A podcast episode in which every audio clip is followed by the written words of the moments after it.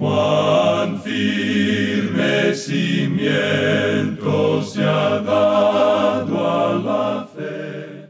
A través de la Biblia, un análisis de la Biblia libro por libro que le ayudará a crecer espiritualmente. Estos estudios fueron diseñados por el doctor J. Vernon McGee. Acompáñenos en este fascinante recorrido a través de la Biblia. La palabra La institución del matrimonio está siendo atacada desde muchos ángulos. No solo eso, sino el propio papel del hombre dentro del matrimonio y el papel de la mujer en el matrimonio. De hecho, al mundo le encantaría destruir todo lo que Dios ha diseñado intencionalmente, incluyendo el matrimonio que diseñó para el bienestar y beneficio de la humanidad. Bienvenidos a través de la Biblia, el programa donde conocemos a Dios en su palabra. Soy su anfitrión, Heiel Ortiz.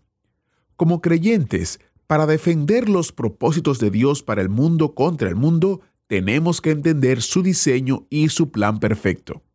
Espero que se quede en sintonía para escuchar el programa de hoy. Iniciamos en oración. Padre Eterno, gracias porque tu palabra está disponible para nosotros y porque podemos estudiarla. Te pedimos que podamos pensar bíblicamente sobre los temas que trataremos en el día de hoy, de manera que nuestra mente y corazón sean transformados por tu palabra. En el nombre de Jesús oramos. Amén. En nuestro estudio de hoy, amigo oyente, volvemos al capítulo 5 de este libro de Proverbios que estamos estudiando. Y como dijimos antes, vamos a comenzar con el versículo 15. Usted recordará que en nuestro estudio anterior, en este capítulo 5, se mencionaba que este joven estaba recibiendo una lección en cuanto al sexo y se le aconsejaba que viviera una vida pura por el bien de su hogar. De paso, debemos decir que esta es la clase de educación sexual que Dios da, y usted por cierto la encuentra aquí.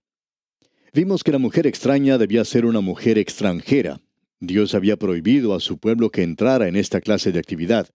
Ninguna mujer israelita debía llegar a ser prostituta.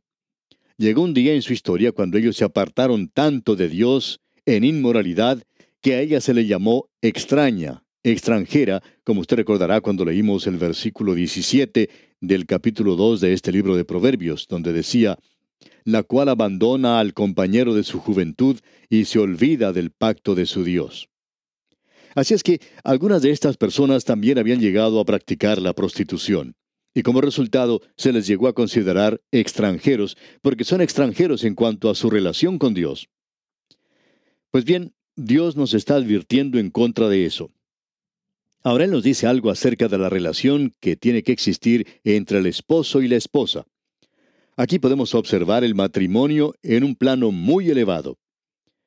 Y usted va a poder notar que se menciona aquí de una manera maravillosa.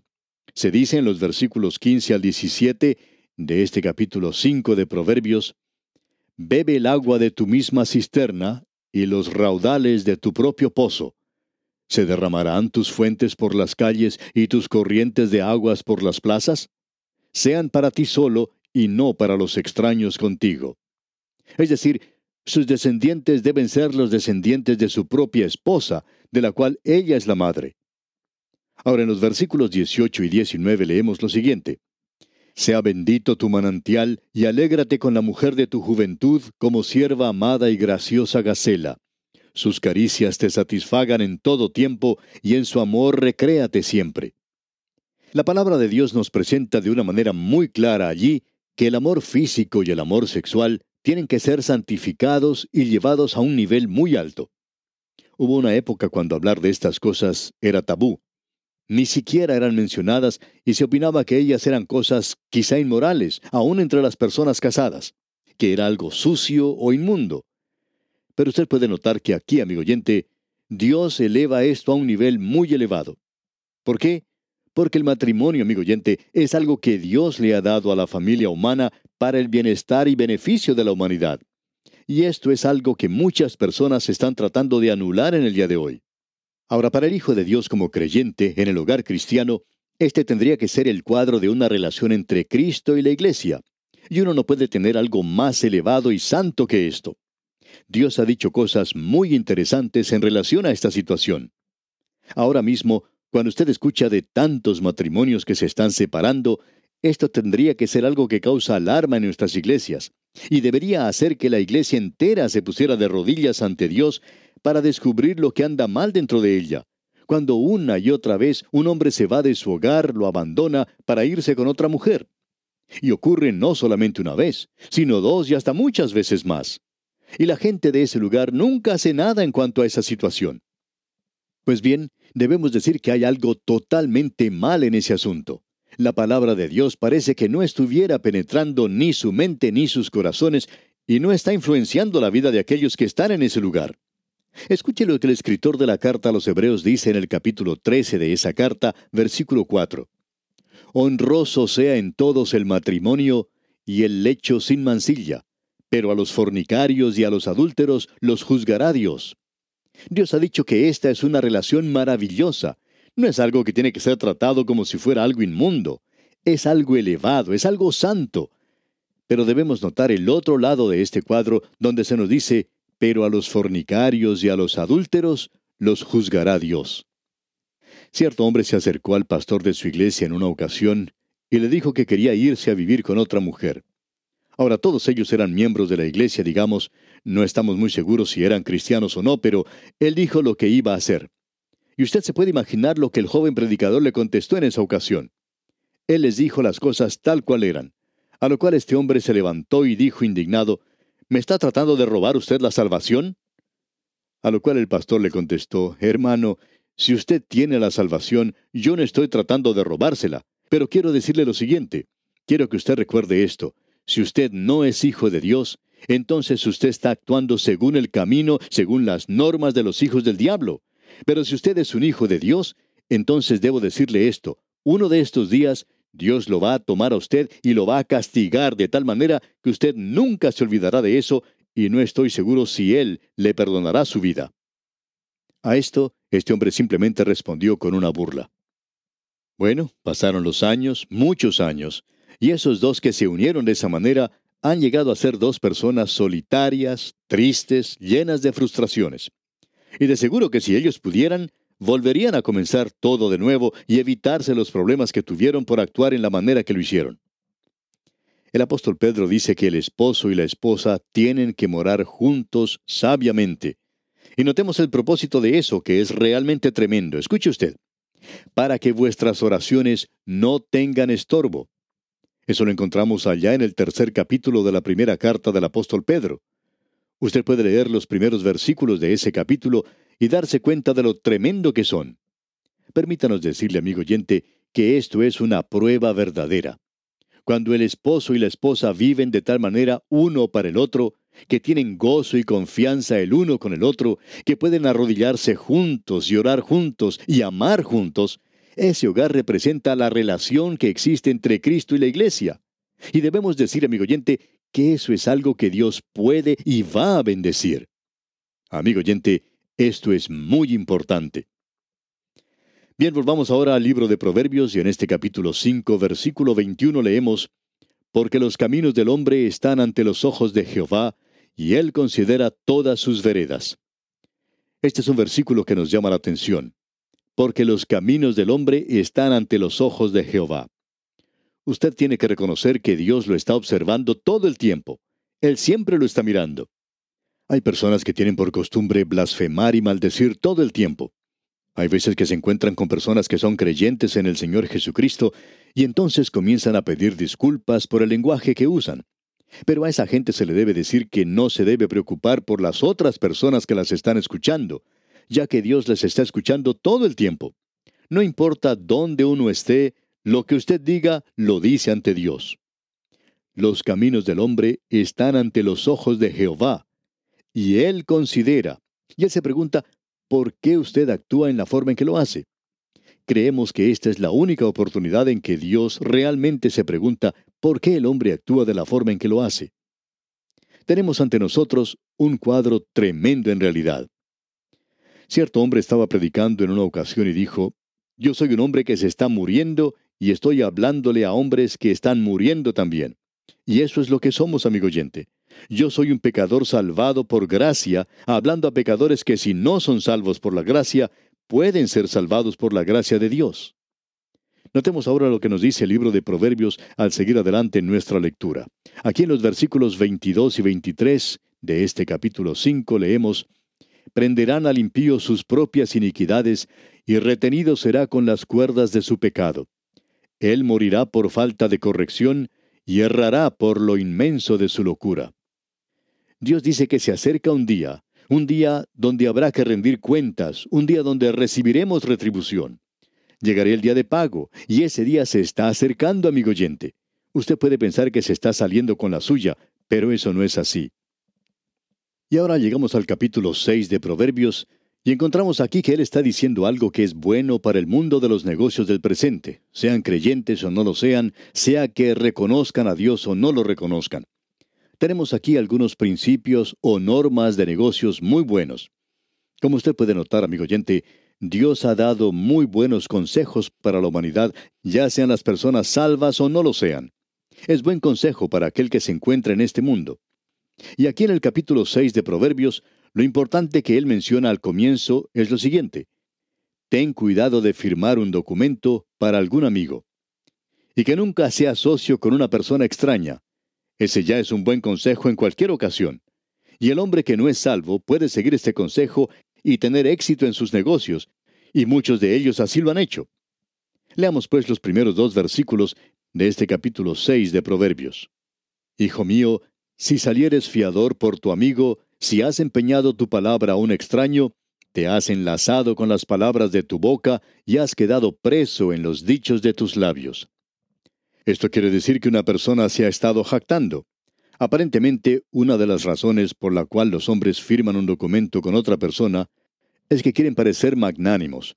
Ellos quieren aparentar que realmente son destacados en el ambiente financiero y que pueden hacer cosas como esas. Pues bien, Aquí se nos dice que esto es algo de lo cual tenemos que tener mucho cuidado.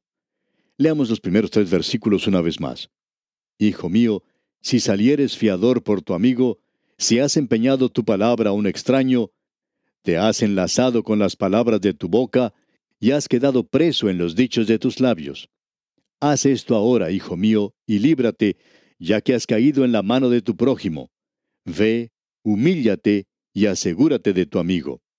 Quizá usted ha descubierto que tiene un amigo y que de una forma o de otra le ha causado alguna pena. Bueno, no teme el ir a él y tratar de arreglar las cosas. Usted tiene que tratar de conservar sus amigos y de tener cuidado de sus enemigos. Eso es lo que se nos dice aquí exactamente, y también se nos dice esto en muchos otros lugares. Ahora el versículo 4 dice, No des sueño a tus ojos, ni a tus párpados adormecimiento. Es decir, que usted debe arreglar las cosas cuanto antes. Y el versículo 5 continúa, Escápate como gacela de la mano del cazador y como ave de la mano del que arma lazos. Usted es como un ave que ha sido cazada en la trampa si va y firma un documento para otra persona. Veamos nuevamente el versículo 5. Escápate como gacela de la mano del cazador y como ave de la mano del que arma lazos. No solo se nos presenta aquí una advertencia, sino que también se nos da el lado positivo de esto. Usted no solamente tiene que ser prudente en cuanto a sus negocios y a lo que hace y en cuanto a lo que dice en el mundo de los negocios, sino que también puede aprender algo de las hormigas. Y esto es algo realmente maravilloso. Creemos que una de las grandes lecciones para la eternidad son enseñadas aquí por las pequeñas hormigas. Leamos los versículos 6 al 8 de este capítulo 6 de Proverbios. Ve a la hormiga, oh perezoso, mira sus caminos y sé sabio, la cual no teniendo capitán, ni gobernador, ni señor, prepara en el verano su comida y recoge en el tiempo de la siega su mantenimiento. Nos damos cuenta que la hormiga es una buena maestra. La tía hormiga es realmente una maestra y ella nos puede revelar grandes verdades. Una de ellas es tan diligente en los negocios como el que más. Esto es algo que el Hijo de Dios debería observar en la hormiga ocupada siempre, teniendo cuidado de las cosas que son de suma importancia, recogiendo la comida para el invierno, el tener cuidado para el futuro y el ocuparse de eso en el día de hoy. Creemos que uno de los grandes pecados hoy, y quizá hemos mencionado esto antes, de parte del creyente, es el ser perezoso. Y hay muchos de ellos que se encuentran trabajando a tiempo completo. Pero, ¿qué es lo que hace usted con su tiempo libre, amigo oyente? ¿Está usted leyendo la palabra de Dios? ¿Está usted estudiando la palabra de Dios? ¿Qué lección la que nos puede enseñar hoy una hormiguita? ¡Qué buena maestra es! Y el escritor no ha finalizado con esto. Continúa diciéndonos algo en los versículos 9 al 12 de este capítulo 6 y dice, Perezoso, ¿hasta cuándo has de dormir? ¿Cuándo te levantarás de tu sueño? Un poco de sueño, un poco de dormitar y cruzar por un poco las manos para reposo, así vendrá tu necesidad como caminante y tu pobreza como hombre armado. El hombre malo, el hombre depravado, es el que anda en perversidad de boca. Aquí entramos ahora a otro tema, pero antes de dejar el tema anterior, debemos decir que el ser perezoso es un pecado para un hijo de Dios. La pereza es un pecado, es el perder tiempo. Creemos que una de las peores cosas en este ministerio es la pereza. En cierta ocasión, un joven dijo, Pienso que ya yo no sirvo más como predicador. He sido pastor en este lugar por tres años y ya se me han acabado los sermones. Pienso que me he secado como un pozo de agua. Y por supuesto el lenguaje para eso siempre se hace muy piadoso. Él continúa diciendo, he pasado mucho tiempo en oración y meditación. Y entonces alguien le preguntó, ¿cuánto tiempo pasa usted en realidad en la palabra de Dios, estudiando realmente la palabra de Dios? Bueno, él no pudo dar una respuesta muy exacta, pero indicaba que pasaba menos de una hora por semana estudiando la Biblia. Este hombre era un gran promotor, siempre estaba haciendo algo pero lo más importante siempre quedaba sin hacer. Así es que se le aconsejó lo siguiente, a no ser que usted cambie su forma de actuar, usted debería más bien abandonar el ministerio, porque es una desgracia el presentarse en el púlpito el domingo por la mañana sin estar preparado. Usted tiene que tener algo para decir. Ahora, en el versículo 12 se nos menciona al hombre malo, el hombre depravado. Leamos los versículos 12 y 13. El hombre malo, el hombre depravado, es el que anda en perversidad de boca, que guiña los ojos, que habla con los pies, que hace señas con los dedos. ¿Ha notado usted en algunas personas, especialmente las personas malvadas, que todo lo que hacen, todos los gestos, son siempre sugestivos? Siempre tienen una connotación o sugerencia en su mente, y hay algunos así llamados cristianos que se encuentran en posiciones similares a esta. Hay personas que siempre dicen algo con doble sentido. En algunos grupos de creyentes se reúnen y comienzan a contar chistes y esos chistes siempre tienen también un segundo significado. Tienen que tener algo que sugiera otra cosa aparte de lo que se está diciendo. Y eso es algo sobre lo cual Dios no muestra su aprobación. Dios dice en cuanto a una persona como esta en el versículo 14, perversidades hay en su corazón, anda pensando el mal en todo tiempo, siembra las discordias. Luego en el versículo 15 continúa, Por tanto, su calamidad vendrá de repente, súbitamente será quebrantado y no habrá remedio. Tenemos aquí una persona que se supone ser hijo de Dios, y sin embargo, cada movimiento con su cuerpo es sugestivo. Ahora no deseamos aceptar modestia en referirnos a la televisión, pero hay algunos programas que no me gusta mirar, porque están cargados de ideas y sugerencias de doble significado. Uno de esos programas es el desierto cómico que siempre que cuenta alguna historia le da un doble sentido. Y desafortunadamente algunos creyentes son atrapados en cosas así. Lo que nosotros necesitamos en este día, amigo oyente, son personas que vivan vidas claras, cristalinas, nítidas, que todo lo que digan y hagan en su vida sea tan claro y limpio como el sol del mediodía. Esa es la clase de hombre que se necesita en el día de hoy.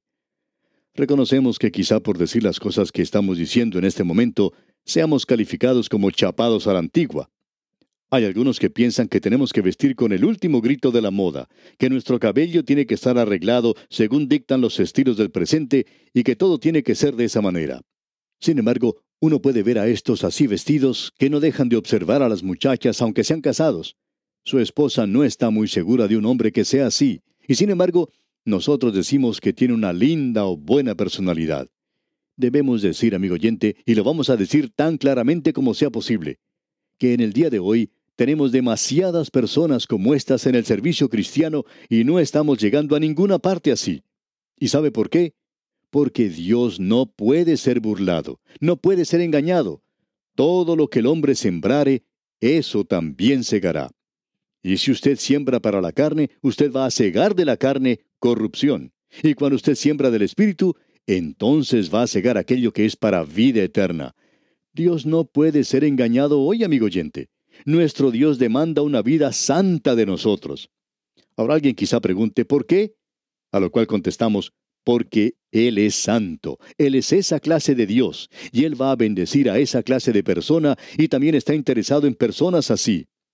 Ah, amigo oyente, usted y yo necesitamos reconocer que estamos tratando con un Dios santo.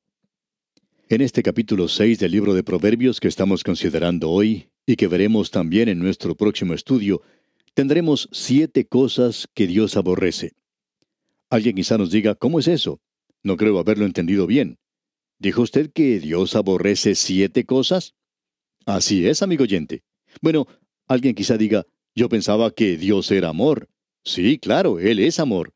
Pero esperamos que usted piense sobre lo que acabamos de decir hasta nuestro próximo estudio. Que Dios aborrece algo también. Él aborrece algunas cosas. Y Él dice que lo hace. Veremos pues esto con atención, Dios mediante, en nuestro próximo estudio. Le invitamos pues a sintonizarnos. Mientras tanto, lea usted el resto de este capítulo y quizá usted puede descubrir por sí mismo lo que acabamos de decir y qué es lo que Dios dice que aborrece. Será pues hasta nuestro próximo programa, amigo oyente. Es nuestra oración que se mantenga usted ocupado en la viña del Señor. Que Dios le bendiga. Escuchamos correctamente. Hay siete cosas que Dios aborrece. Así es, y en nuestro próximo programa, nuestro maestro Samuel Montoya nos explicará cuáles son. La explicación es un poco filosófica, pero vale la pena escuchar. Y es importante entender cómo es que Dios aborrece, especialmente a la luz del hecho de que el mundo vive bajo la ilusión incorrecta de que Dios es amor y solo amor. Si desea prepararse para el estudio de mañana, sugiero que lea Proverbios capítulo 6. De hecho, leer antes de nuestro estudio es siempre una buena idea. Prepara nuestros corazones y mentes para lo que vamos a aprender a continuación. Para obtener una copia del plan de estudio, suscríbase a nuestro boletín y se le enviará junto con las notas y bosquejos, artículos de interés y mucho más. Para más información visite a través de la Biblia.org barra notas. A través de la Biblia .org barra notas o comuníquese al número o dirección que daremos en pocos momentos. Para nosotros es un placer estar para usted disponible a través de diferentes plataformas. Recuerde, puede escribirnos un correo electrónico a atv.transmundial.org puede visitar nuestro sitio web a través de la biblia.org y ver las diferentes formas de comunicarnos y a la vez puede estar en contacto con nosotros a través de los medios sociales o redes sociales. Soy Geiel Ortiz y para mí es un placer estar con usted en este recorrido a través de la Biblia y si Dios lo permite estaré con usted en una próxima entrega de este programa guardándole un asiento especial. Hasta la próxima. Agradecemos que nos acompañara en el estudio de hoy. Le invitamos a que visite nuestro sitio en internet a través de la biblia.org. Ahí puede suscribirse para recibir las notas y bosquejos de lo que estamos estudiando y noticias del ministerio. También encontrará la variedad de libros y materiales gratuitos que tenemos para usted. El sitio es a través de la biblia.org. Todo lo que hacemos es posible gracias al Señor y a personas como usted que se unen a nosotros en la obra de llevar la palabra entera al mundo entero. A través de la Biblia es una producción de Radio Transmundial.